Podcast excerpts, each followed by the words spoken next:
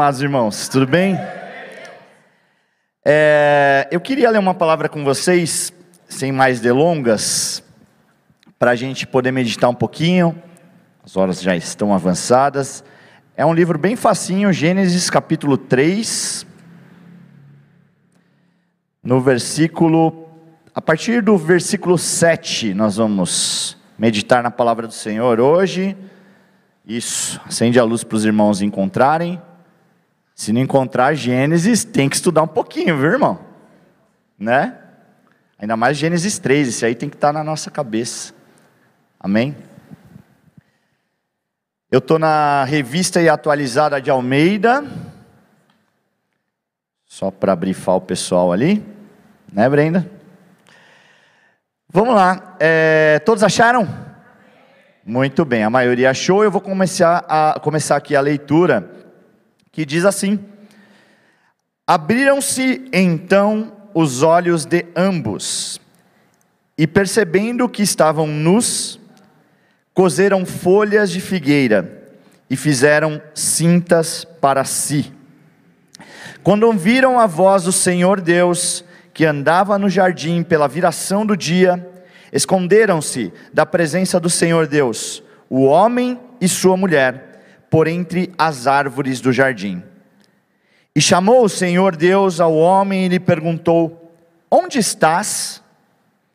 Ele respondeu: Ouvi a tua voz no jardim, e porque estava nu, tive medo e me escondi. Perguntou-lhe Deus: Quem te fez saber que estavas nu? Comeste da árvore de que te ordenei que não comesses? Baixe sua cabeça, feche seus olhos, vamos orar ao Senhor. Peça para o Senhor direcionar a minha vida para que nós possamos sair daqui restaurados e com a palavra bem, bem infiltrada em nossos corações. Amém? Vamos orar. Deus Santo, Deus querido, no nome de Jesus, ó Senhor. Agora, Senhor Deus, a obra é tua, Senhor. A obra é do teu Espírito Santo, Senhor Deus. Que as palavras aqui ditas, ó Pai, não sejam mais minhas, ó Deus, mas sejam a tua palavra, Senhor Deus. Aquilo que tu, Senhor, colocaste no meu coração.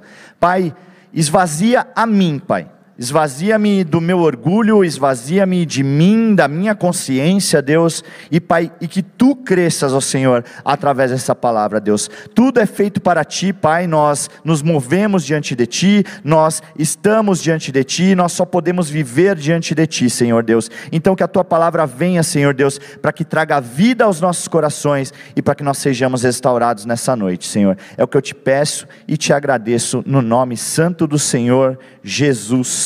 Amém. E a igreja diz: Amém. Amém. Muito bem. Deixa eu contar uma historinha para vocês. Imagina a seguinte situação: você está no dia dos namorados e você está muito atarefado no seu trabalho e você lembra de última hora que é o dia dos namorados. E aí você passa na primeira floricultura que você vê, e você compra um buquê de rosas, que é o mais básico que toda mulher gosta, não é verdade, mulheres? Não é verdade, mulheres? Sim. Gosta de umas pérolazinhas também, né? De uns diamantes, né? Mas um buquê de rosas atende bem. É, ainda mais de última hora. E aí, você, namorado da, da moça, chega, ou da sua esposa e tal, e você chega diante dela, você toca a campainha. Estranhamente, você toca a campainha, não vai entrando, né? Você toca a campainha, ela atende a porta, ela fala: Meu bem, se for casado, meu bem, por que você tocou a campainha? Ou então, se é só namorado, o que, que você veio fazer aqui? Você não me avisou, não me arrumei, eu não passei batom, eu não fiz nada, eu não passei perfume. É isso. E aí, você chega, não, eu vim, tá com a mão assim, né? Eu vim te trazer isso aqui eu vim te trazer um buquê de rosas pelo dia dos namorados. Aí ela fica toda, né, toda derretida, ela fala assim: ai que bom, não precisava. Aí você fala assim: não, precisava sim. Como assim precisava sim? Não, é porque se eu não trouxesse, você ia brigar comigo. Você ia falar um monte para mim. Você tinha esquecido, que eu, como assim eu teria esquecido o dia dos namorados? Como é que pode ser isso? E aí, vocês imaginem o seguinte: essa namorada, essa noiva, essa esposa, ela sentiria que ela foi amada ou que você entregou algo por obrigação? Por medo? É sobre isso que nós queremos falar nessa noite. Você tem medo de Deus? Estranho isso, não é? Perguntar se nós temos medo de Deus. Afinal de contas, nós declaramos a todo tempo que não há nada, nada melhor que o nosso Deus, que o nosso Deus é bom. A bondade de Deus, nós cantamos aqui isso, que Deus é bom, que nós não enxergamos um outro Deus como Ele, mas tem pessoas que têm medo de Deus. E eu vou te dizer como é esse medo de Deus. Esse medo de Deus que eu estou falando é exatamente igual ao medo do namorado, do marido ou do noivo que chega diante da esposa oferecendo algo por obrigação ou por medo. Vocês acham que Deus se sente amado ou ele sente que aquilo foi só algo vazio? Como sentia-se aquela namorada, noiva ou esposa? Qual é a opinião de vocês sobre isso? Vocês acham que Deus se sentiu amado? Provavelmente não. Provavelmente não. E nós vamos tentar estudar um pouquinho, tentar ver um pouquinho situações como essa na Bíblia para eu te, primeiro, te mostrar que isso é verdade, pessoas sentem medo de Deus. E eu vou explicar um pouquinho mais também como é esse medo que nós mesmos às vezes temos diante de Deus, mas eu também quero mostrar a diferença para você do que é ter medo de Deus e o que é temer a Deus. Amém? Vamos então falar um pouquinho sobre isso. Veja bem, imagine-se na situação de que você está fazendo um devocional ou você está fazendo um jejum porque você precisa que o Senhor te dê uma casa. Imagine-se ainda numa outra situação que você dizima para que você possa progredir no seu trabalho. Ou ainda você pode é, estar numa situação de que, ai, eu preciso orar três vezes ao dia, porque se eu não orar três vezes ao dia, a bênção não vai ser conquistada. Que nem aquela bênção lá, né? Do, do general que foi até o profeta, e o profeta falou assim: ó, você tem que dar sete pulos dentro do, do rio, do rio Jordão, e ali naquela situação ele tinha que dar os sete pulos, mas imagina você, você não recebeu ordem nenhuma, só que você determinou no teu coração assim: ah, eu tenho que dar sete pulos dentro do rio Tietê, ô oh, Jesus, dentro do rio Tietê, para que a bênção venha na minha vida. Meu amado, você está fazendo isso por medo. Medo de Deus não te abençoar, medo de Deus não te dar um cargo melhor no teu trabalho, medo de você não conquistar aquilo que Deus tem prometido. Mas ei, eu quero te dizer uma coisa: Deus, se Ele prometeu algo para a tua vida, Ele não vai fazer por causa de você, não. Ele vai fazer por causa do nome dEle, amém? O nome dEle é santo, Ele é justo, Ele é fiel. Nós não somos. Mas nós vamos ver um pouquinho sobre essa questão do medo. Por que, que eu li esse texto de Gênesis 3? Porque o texto de Gênesis 3, aliás, como tudo no Gênesis, ele fala sobre origens, início das coisas. E infelizmente, o livro de Gênesis, ele relata a origem de uma das piores, aliás, de duas das piores coisas que nós temos. A primeira é o pecado, como surgiu o pecado. E como consequência disso, a quebra do relacionamento com Deus, por causa do pecado. E o que, que isso tem a ver com o medo? A quebra do relacionamento com Deus, em relação a Adão e Eva, ela se deu por causa do pecado, mas a primeira ação de Adão e de Eva, quando eles sentiram, quando eles perceberam que eles haviam desobedecido a Deus foi ter medo. Na verdade, eles se viram nus. Ou seja, isso nos remete a dizer que eles tiveram vergonha daquilo. Por terem vergonha, eles sentiram medo, e por terem medo, eles se esconderam. Eles se esconderam. E isso é também o que nós fazemos quando nós estamos vivendo uma vida de pecado. Nós nos escondemos de Deus. E sabe o que, acontece? A sua comunhão com Deus é absolutamente quebrada. Nós estamos falando de restauração de comunhão neste mês. E eu queria trazer isso como uma forma de você perceber que se a sua comunhão com Deus está quebrada, comece a perceber se você está com medo de Deus, se você está fazendo as coisas diante de Deus por obrigação ou porque você o ama. Comece a perceber se você não está se escondendo de Deus. Adão e Eva, eles fizeram isso.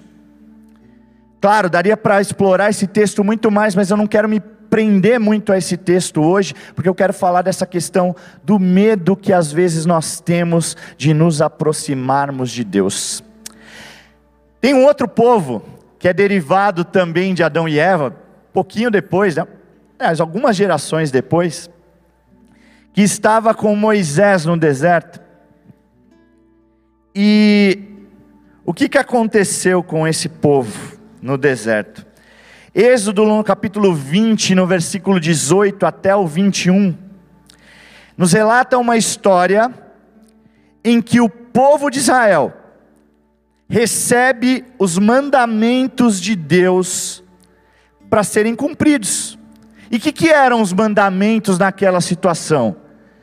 Deus estava falando assim: meus filhos, cumpram isso, que vocês vão demonstrar que vocês estão me amando vocês vão demonstrar que vocês me respeitam, que vocês são fiéis a mim também, e eu vou ser fiel a vocês. Deus não estava colocando lei para que aquilo fosse um peso, para que aquilo gerasse medo. Ele estava dando leis para que o povo pudesse ter a oportunidade de cumprir aquilo, de obedecer aquilo e mostrar o quanto elas amavam a Deus. E eu não quero falar sobre legalismo aqui, mas eu só quero te dar uma ideia de como o povo de Deus e como nós também às vezes temos esse tipo de atitude diante de Deus, o medo de Deus. Esse, essa passagem, ela mostra isso. Então, depois deles receberem os mandamentos de Deus, sabe que eles vêm? A próxima cena do que eles veem, eles veem os montes de onde Moisés tinha descido. Eles veem os montes fumegando, trovões, relâmpagos para tudo quanto é lado, e aí eles sentem medo. Medo de quem? Medo de Deus. As passagens, os versículos adiante vão mostrar que eles falam assim: olha, veja bem como nós fazemos algumas vezes. Moisés, nós custamos a acreditar que um Deus tão poderoso como esse, que fumega, que traz fumaça para um monte, faz queimar um monte, um Deus que lança relâmpagos, trovões, e que a voz dele é tão forte e tão poderosa como trovões, como som de trovões, ou como som de muitas águas, como eu comentei com o pastor Marcelo essa semana. Como esse Deus pode falar com nós que somos homens e nós não morrermos? Então eles se veem como? Eles se veem nus, envergonhados e se escondem. Eles se escondem de novo e falam assim: Moisés, fala você com eles, com Deus fala a você, para que nós não venhamos a morrer. E aqui eu quero te mostrar, quero fazer uma pequena pausa nesse texto, pra, falando do, do medo que a gente às vezes tem de Deus, para mostrar que esse medo foi exatamente o medo que lançou Jesus na cruz. Você quer ver uma coisa? Pai, eu não tenho condições de chegar a Ti, manda um outro no meu lugar. Jesus mandou, oh, Deus mandou um outro, Ele mandou Jesus para que eu fosse liberto dos meus pecados. Moisés era uma tipificação ali de alguém que poderia fazer novamente a ligação do homem com Deus, amém? O sangue de Jesus nos reestabeleceu esse contato direto com Deus e nós não precisamos ter medo de Deus. Nós não precisamos nos afastar, nós não precisamos nos esconder de Deus. Mas tem uma situação que é o lado ruim da história, que é o que nós fazemos todos os dias, inclusive com Jesus, quando nós demonstramos que temos medo de Deus. E sabe qual é? Vocês entendem, se vocês entenderam bem a passagem do que eu contei aqui, eles falaram o quê? Nós se nós formos falar, nós vamos morrer. Fala você, Moisés, porque se você morrer, foi só você que morreu. Nós não queremos assumir a posição de mostrar as nossas vergonhas, os nossos pecados, as nossas a nossa nudez diante de Deus, e aí nós ficamos jogando tudo nas costas do outro, porque se morrer, morre ele e não morre eu. Sabe o que acontece, meu amado? Isso demonstra que nós estamos amando mais a nossa própria vida do que o autor da vida. Sabe por quê? Eu vou exemplificar, vou trazendo popular para você. Eu vou me esconder de Deus. Eu não preciso desse Deus. Eu prefiro ficar aqui, ó, guardadinho com a minha vida, ó, me protegendo com a minha vida, ao invés de ter contato com Deus, ao invés de expor as minhas fraquezas diante de Deus, ao invés de expor minha nudez diante de Deus, ao invés de expor o meu pecado diante de Deus, eu prefiro me esconder e ter medo de Deus, porque eu não me importo com Deus. Eu me importo com a minha vida. Sabe por quê? Medo é um sentimento que todos nós temos, mas o medo, ele é uma autopreservação. Vamos lá. Você tem medo de cachorro. Por que, que você tem medo de cachorro? O cachorro às vezes é tão bonitinho, não é? Fofinho. A gente às vezes tem medo de cachorro. Por quê? Porque você não quer levar uma dentada na mão. Não é verdade? Pessoas que já foram mordidas por cachorro, provavelmente têm mais medo de cachorro, porque é uma autopreservação. Tem gente que tem medo de pessoas. Por que, que elas têm medo de pessoas? Porque algumas pessoas já as machucaram. E aí a gente fica numa autopreservação, e aí sabe o que acontece? Eu faço o mesmo com Deus, porque eu não quero me machucar, eu não quero ouvir a palavra dele que vai falar assim: ei, arrepende-se do seu pecado, arrepende-se do seu desvio, e aí volta para os meus caminhos. Eu não quero fazer isso porque eu estou me auto-preservando. Afinal de contas, o que, que os irmãos da igreja vão dizer? Afinal de contas, o que a minha família vai dizer? Afinal de contas, o que o pessoal do futebol vai falar para mim? Se eles souberem que eu sou um adúltero, se eles souberem que eu acompanho pornografia, se eles souberem que eu fofoco da irmã do outro, afinal de contas, eu prefiro a minha vida do que me expor diante de Deus. É muito sério isso, meu amado. Quando nós colocamos Deus como alguém que é só um juiz na nossa vida, nós não estamos conhecendo plenamente quem é o Senhor das nossas vidas. Sabe por quê? Porque Jesus é juiz, Jesus é justo, e Jesus traz a ira dele sobre o homem, sim, exceto se não fosse por Jesus. Se não fosse por Jesus, a ira do Senhor seria lançada totalmente sobre as nossas vidas. Mas através do sangue do Senhor Jesus, uma vez que um homem só pecou e todos nós fomos destituídos da graça do Senhor, através de um só homem, através de um ato de justiça, através de um ato de punição, nós pudemos ser justificados, nós pudemos ser restaurados e nós pudemos ter novamente acesso livre ao Deus, sem medo do nosso Deus, aleluia. Aleluia. Aleluia. Aleluia, nós temos livre acesso, meu irmão. Nós não precisamos ter medo de Deus. A ira do Senhor já foi lançada por Jesus. Aleluia. Isso não quer dizer que eu simplesmente vou sair pecando por aí. Não quer dizer. Não quer dizer que eu não vou fazer caso do Senhor e qualquer coisa. Ah, tá bom, faço ali uma oraçãozinha de três minutos e estou perdoado. Não é assim também, meu irmão. Sabe por quê? Nós entramos na segunda parte, e é a última. Estou tentando ser rápido aqui. Eu não sei se você conseguiu entender o amor do Senhor por você. Você era digno de sofrer com a ira de Deus, e todos nós, todos nós. A Bíblia diz que nós não temos, não há um justo sequer.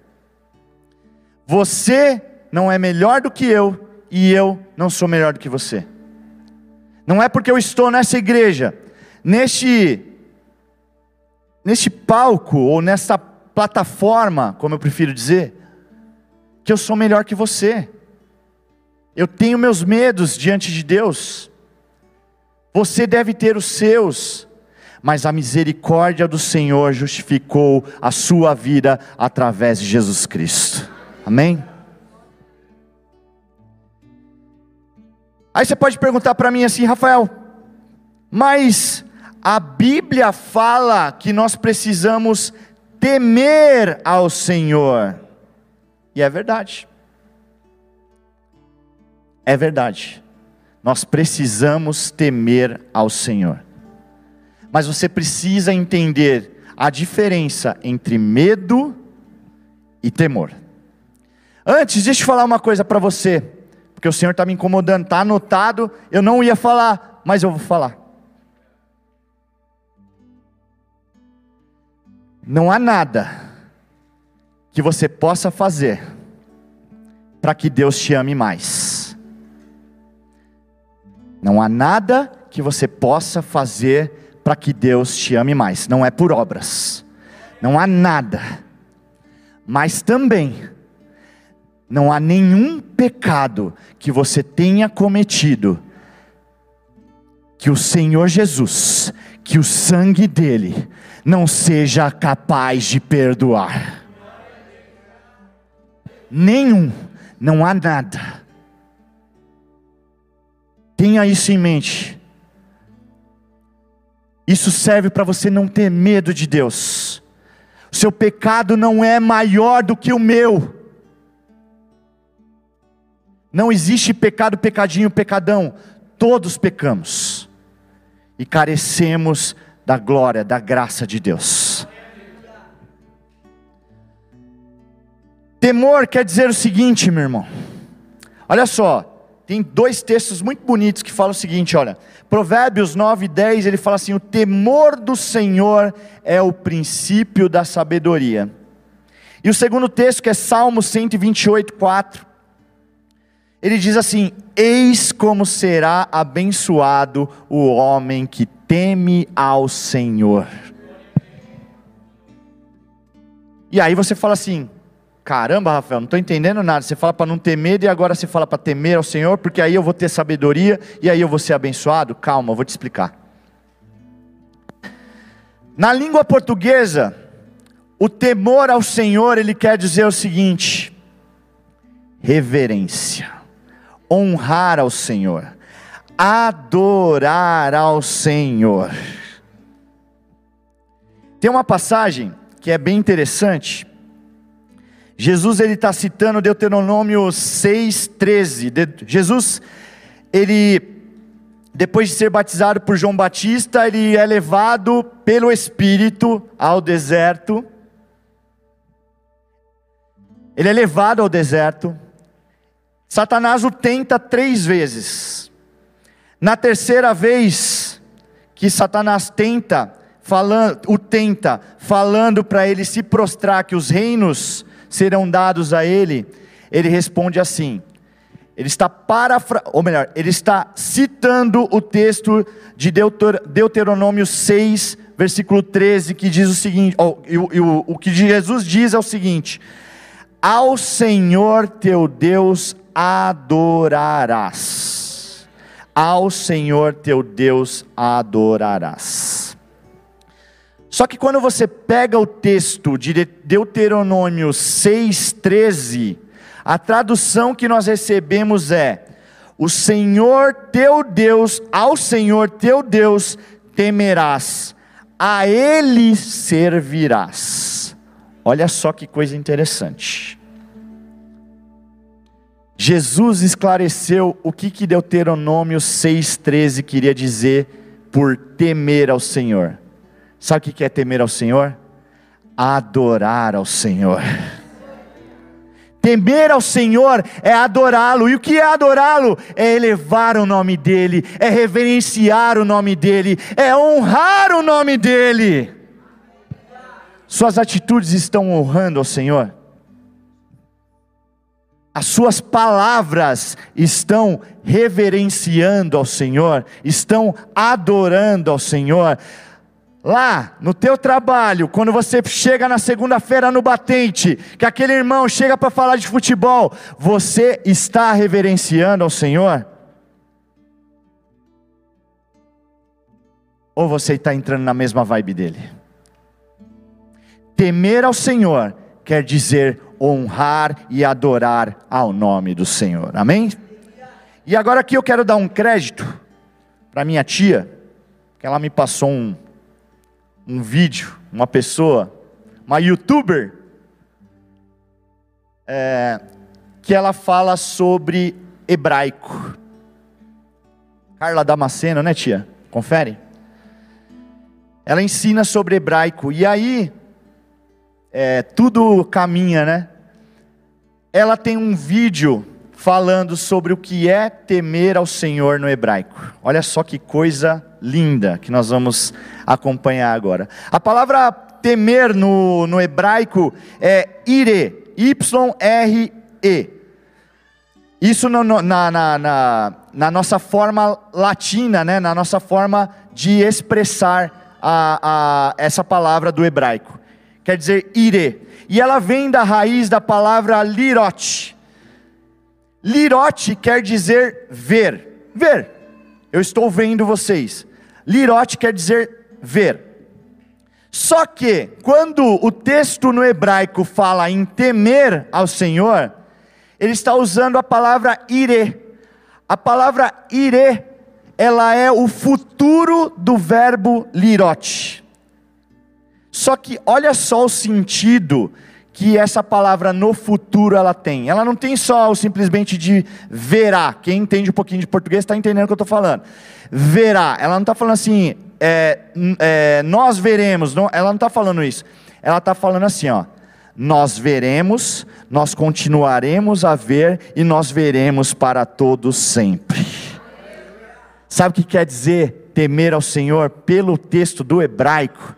Quer dizer assim, ó Temer ao Senhor é vê-lo hoje, é vê-lo amanhã, é vê-lo no meu futuro, é vê-lo no que ele vai fazer amanhã pela minha vida, é honrá-lo pelo que ele vai fazer no futuro, é honrá-lo pelo que ele vai fazer amanhã, é honrá-lo no que ele vai fazer no teu casamento que nem chegou ainda, é honrá-lo com aquele namorado que você nem tem ainda, é honrá-lo com aquela casa que o Senhor vai te dar, é honrá-lo com aquele carro que o, carro que o Senhor vai te dar, é honrá-lo com aquilo que o Senhor vai te dar no futuro ainda com a família salva que Ele vai te dar, com a porta de emprego que Ele vai te dar.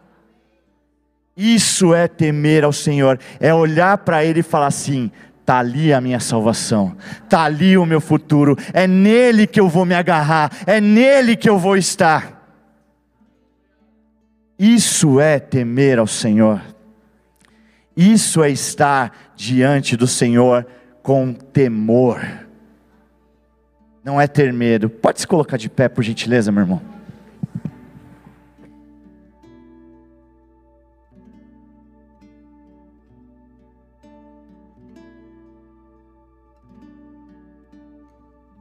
Temer significa manter os nossos olhos no Senhor, o que não tem nada a ver com esconder-se da presença dEle.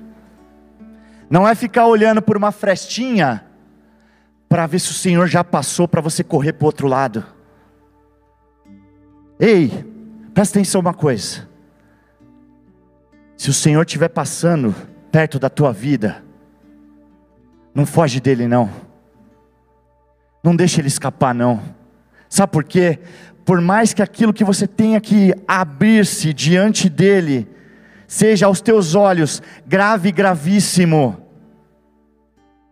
se entregue nos pés do Senhor, adore o santo nome dEle, reconheça que Ele é o único futuro possível para você, se agarra nele, para que Ele te dê um futuro abençoado, para que Ele te dê sabedoria, não tenha medo dEle, não deixa, não fuja da presença do Senhor.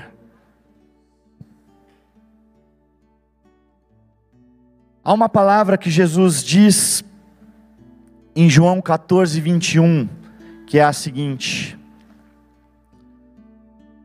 Aquele que me ama, obedece aos meus mandamentos.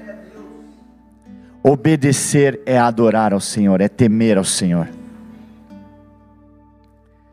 Servir a Ele, conforme João 4, 23, palavra do grego proscúnios, que quer dizer adorar, que quer dizer numa linha mais fácil para nós entendermos, servir. Servir a Deus é temer ao Senhor. Meu amado, não tenha medo de Deus. Meu amado, abra a sua vida para o Senhor. Você tem um justo juiz pela tua vida, você tem um advogado diante de Deus. Você pode contar com Jesus. Sabe o que aconteceu quando Adão confessou o pecado dele? Ele teve sim uma consequência naquilo. Mas o Senhor pegou um animal